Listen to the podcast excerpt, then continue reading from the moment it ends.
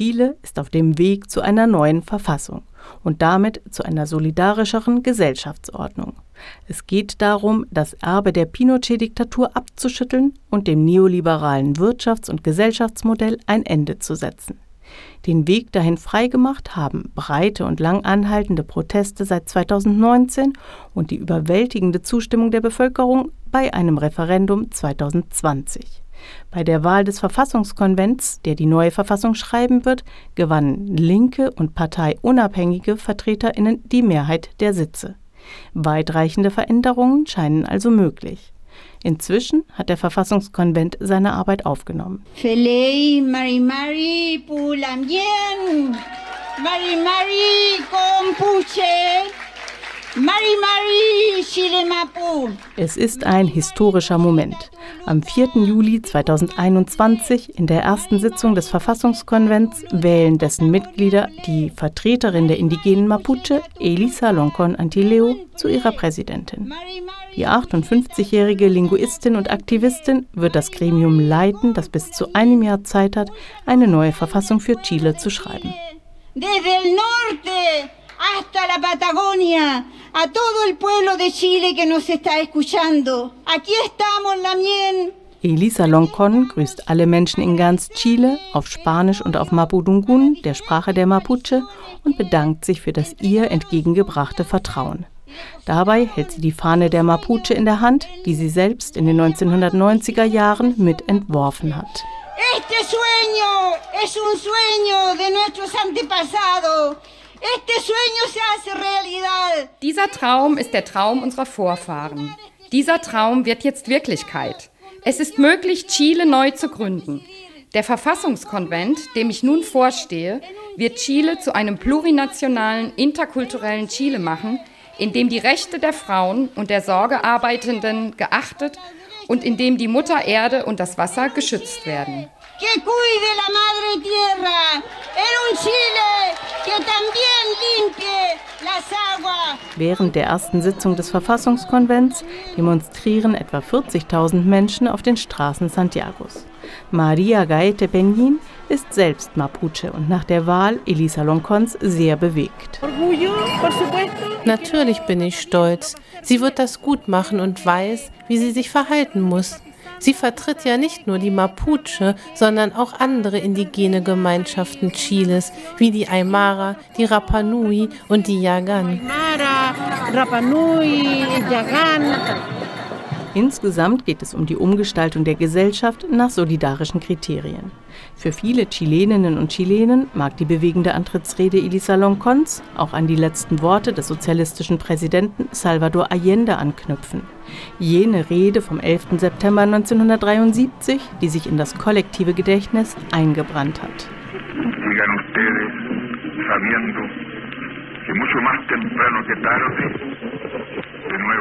Seid gewiss, dass sich die Menschen eher früher als später wieder frei auf den großen Straßen versammeln werden, um eine bessere Gesellschaft aufzubauen. Viva! Während Allendes Worte am Tag des Putsches noch im Radio ausgestrahlt wurden, bombardierten Militärs bereits den Regierungspalast. Sie setzten damit auch dem drei Jahre währenden Projekt des linken Bündnisses der Unidad Popular ein brutales Ende. Es folgten 17 Jahre Diktatur unter General Pinochet.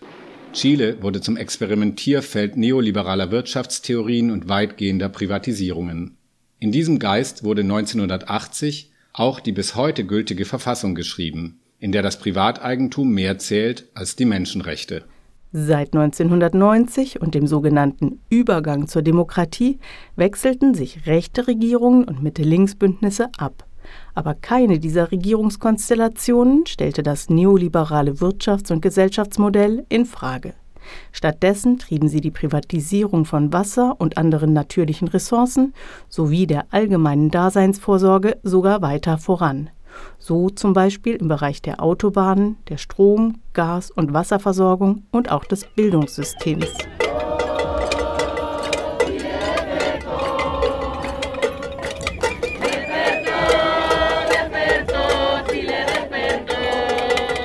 Desillusioniert von den politischen Parteien gingen Millionen von Menschen ab Oktober 2019 mit der Parole Chile despertó, Chile ist aufgewacht, auf die Straße und mit dem gleichnamigen Hashtag auch ins Netz.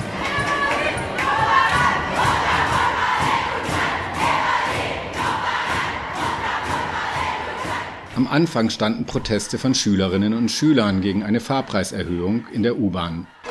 Schnell solidarisierten sich andere Bewegungen, soziale Forderungen nach fairen Renten und Löhnen, nach Bildung, Gesundheit und Wohnraum für alle bestimmten das Bild der Proteste. Ebenso wie Fahnen der indigenen Mapuche und feministische Parolen und Performances.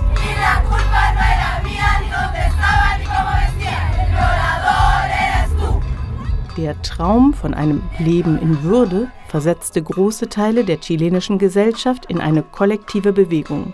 Die Sprecherin der feministischen Dachorganisation Coordinadora 8M, Karina Nuales, erinnert sich. Significaba que la sensación de poder que logramos experimentar millones de personas durante los primeros días de la revuelta es gab uns ein Gefühl der Stärke, dass in den ersten Tagen der Proteste Millionen von Menschen auf die Straße gingen.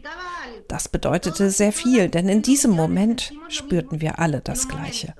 Und wir sahen später, dass wir mit dieser Stärke auch in die Wahlen zum Verfassungskonvent gehen konnten, ohne uns den Parteien unterzuordnen, die Träger des neoliberalen Systems waren. A los partidos que habían administrado el neoliberalismo. Denn bereits im November 2019, während die Polizei brutal gegen die Straßenproteste vorging, vereinbarten fast alle im Parlament vertretenen Parteien ein Abkommen für den Frieden und eine neue Verfassung. Dieses Abkommen zeichnete einen institutionalisierten Weg vor, der die aus der Diktatur stammende Verfassung ersetzen sollte. Es war ein Zugeständnis an die Protestbewegung und verschaffte Präsident Sebastián Piñera Luft. Dessen Zustimmungswerte fielen zwischenzeitlich auf 6 Prozent. Dennoch konnte er sich weiter an der Regierung halten.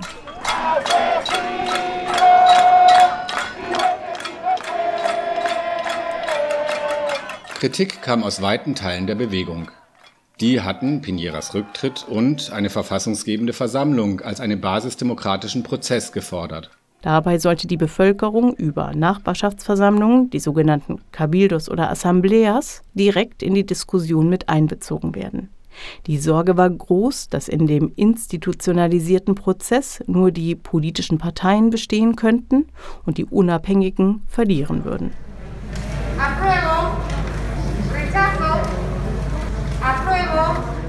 Doch schon das überwältigende Ergebnis des Referendums vom 25. Oktober 2020 ging weit über die Erwartungen hinaus. Über 78 Prozent stimmten dabei für den Weg zu einer neuen Verfassung und machten damit klar, dass das neoliberale Modell jede Glaubwürdigkeit verloren hat. Ebenso viele Menschen stimmten dafür, dass der Konvent, der die neue Verfassung schreiben wird, nur mit extra dafür gewählten Personen besetzt würde. Parlamentsabgeordnete sollten außen vor bleiben. In den Ergebnissen der Wahl zum Verfassungskonvent vom 15. und 16. Mai sieht die Journalistin Sophia Boddenberg eine deutliche Verschiebung der politischen Mehrheiten nach links. Sie lebt in Chile und beobachtet die Entwicklung seit Jahren. Eines der wichtigsten Ergebnisse ist, dass die rechte Regierungskoalition Vamos por Chile weniger als ein Drittel der Sitze erhalten hat.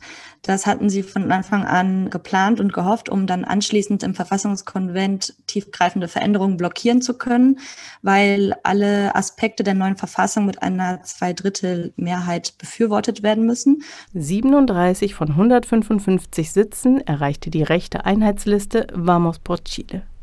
Selbst falls einzelne Vertreterinnen anderer Listen mit ihnen kooperieren sollten, scheinen sie weit entfernt zu sein von einem Drittel der Sitze und damit von einem Vetorecht bei Abstimmungen. Die in der Mitte bzw. links verorteten Parteien hatten sich auf zwei Listen verteilt, die 25 bzw. 28 Sitze erzielten. 48 Sitze gingen an unabhängige, also parteilose Kandidatinnen, die auf eigenen Listen wie der Lista del Pueblo antraten. Sophia Boddenberg. Dabei ist sehr wichtig zu bemerken, dass es nicht irgendwelche parteiunabhängige Kandidaten oder Kandidatinnen sind, sondern Vertreter und Vertreterinnen sozialer Bewegungen, unter anderem der feministischen Bewegung, verschiedener Umweltbewegungen in verschiedenen Teilen Chiles.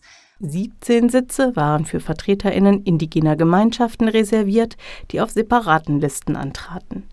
Auch die meisten dieser Plätze gingen an Aktivistinnen, die sich schon seit Jahren für die Rechte der Indigenen einsetzen, erklärt Sophia Boddenberg und betont, der Sieg der sozialen Bewegungen der parteiunabhängigen Kandidaten und Kandidatinnen und der linken Parteien ist sehr bemerkenswert, weil die Wahlausgangsbedingungen extrem ungleich waren.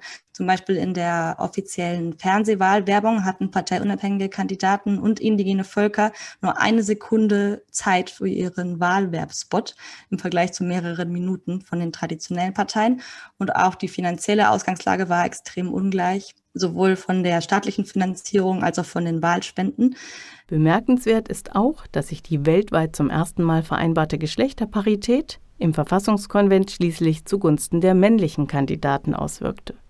Damit gleich viele Männer wie Frauen einen Platz im Konvent erhielten, rückten insgesamt über alle Wahlbezirke verteilt elf Männer trotz niedrigerer Wahlergebnisse vor, im Gegensatz zu lediglich fünf Frauen.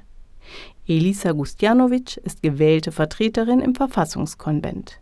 Die Ökofeministin beschreibt ihre Erwartung. Hay un cierto esqueleto, cierto, que veo muy difícil que no quede, principalmente lo que tiene que ver justamente con la garantía de derechos sociales. Es ist schwer vorstellbar, dass wir unsere wichtigsten Forderungen nicht durchsetzen können. Es geht um Sicherung der grundlegenden sozialen Rechte, die in unserem Land bis heute nicht garantiert sind. Die neue Verfassung soll aber auch die gesellschaftliche Diversität abbilden. Ethnisch, kulturell, verschiedene Erfahrungen und Kämpfe treffen ja auch im Verfassungskonvent aufeinander. Ich bin sehr gespannt darauf, das gemeinsam anzugehen. Así que yo tengo altas expectativas de, de lo que se va a construir. Alondra Carillo ist Sprecherin der feministischen Dachorganisation Coordinadora 8M und eine der jüngsten Vertreterinnen im Verfassungskonvent. Sie beschreibt das Verständnis ihrer Organisation und der Assembleas, der Versammlungen in ihrem Wahlbezirk, von der Arbeit des Konvents so. Decidimos hacernos parte de este proceso con una perspectiva de desborde. Wir haben entschieden, an diesem Prozess teilzunehmen und erwarten, hier mehr als nur einen Text zu schreiben. Wir wollen darüber hinaus eine breite politische Debatte anstoßen, die seit dem Ende der Diktatur immer noch aussteht. Es geht um echte Demokratisierung und um eine soziale Alternative. Wir wollen eine Transformation von einem subsidiären Staat, der die neoliberale Ordnung stützt, hin zu einem solidarischen Staat, der Rechte garantiert, der plurinational, demokratisch und von einer feministischen Perspektive geprägt ist.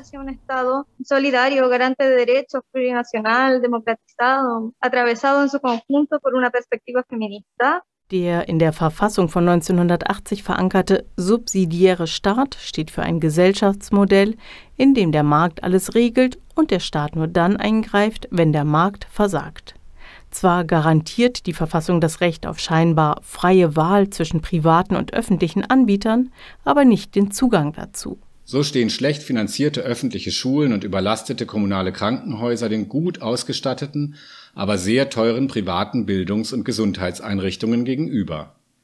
Die jedoch können viele sich nicht leisten, denn über die Hälfte der Menschen in Chile haben trotz hoher Lebenshaltungskosten ein Monatseinkommen von weniger als 500 Euro oder arbeiten im informellen Sektor und haben gar keine Renten- oder Krankheitsversorgung bei bestimmten Forderungen wäre sicher eine Mehrheit möglich. So Sophia Boddenbergs Einschätzung der Kräfteverhältnisse im Verfassungskonvent. Zum Beispiel bei der Verankerung der sozialen Rechte in der Verfassung, wie Bildung, Gesundheit, also ein öffentliches und funktionierendes und staatlich finanziertes Bildungs- und Gesundheitssystem auch, dass äh, Chile sich als plurinationaler Staat konstituiert, dass Wasser entprivatisiert wird und es eine öffentliche Trinkwasserversorgung gibt und die Kommerzialisierung des Wassers aufhört. Doch je stärker wirtschaftliche Interessen privater Unternehmen berührt würden, desto schwieriger seien Änderungen an der Verfassung.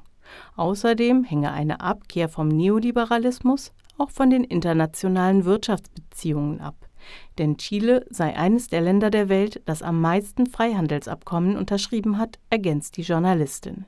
Eines davon ist ein Assoziierungsabkommen mit der EU, das 2003 unterschrieben wurde und das gerade aktualisiert wird oder modernisiert wird es offiziell genannt. Zu diesen Aktualisierungen gehört ein neues Kapitel über Rohstoffe, das der EU den Zugang zu den chilenischen Rohstoffen erleichtern soll.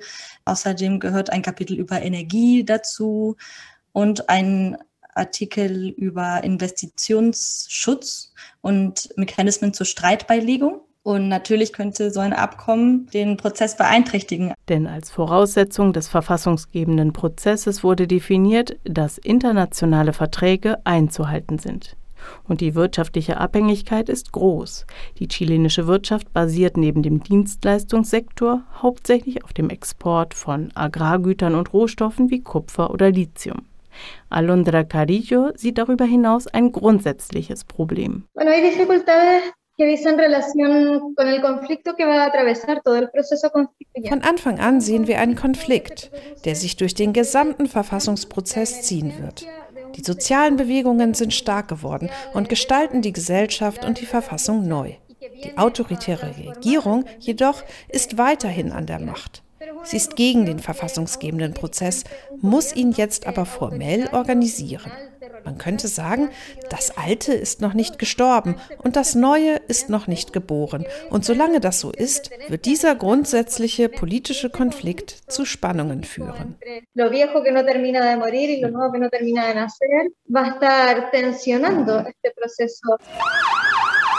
Ein Ausdruck davon ist auch das brutale Vorgehen der Carabineros, der militarisierten Polizei Chiles, gegen die Straßenproteste.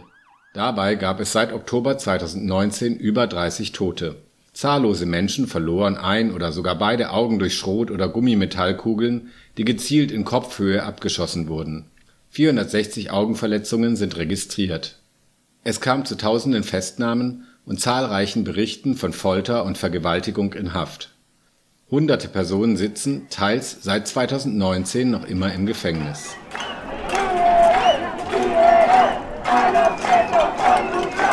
Als erste öffentliche Aktion nach der Einrichtung des Verfassungskonvents unterschrieben mehr als 100 seiner Mitglieder eine Erklärung für die Freilassung der politischen Gefangenen der Revolte.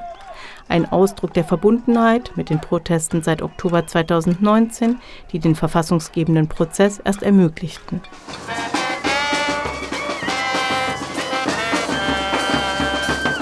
Die von der Bevölkerung gewählten Repräsentantinnen aus dem politischen, sozialen und kulturellen Leben haben nun die Chance, Chile neu zu gestalten. Inwieweit sie die Bewegung und die Debatten außerhalb des Verfassungskonvents dabei einbeziehen, wird entscheidend sein für den Erfolg dieses gesellschaftlichen Projekts. Mit der Präsidentschaftswahl im November könnten sich die Bedingungen nochmals ändern. Die Zeit Piñedas geht zu Ende und möglicherweise bekommt Chile dann eine linke Regierung, die mit der Mehrheit im Verfassungskonvent an einem Strang zieht, um das Erbe der Diktatur wirklich abzuschütteln.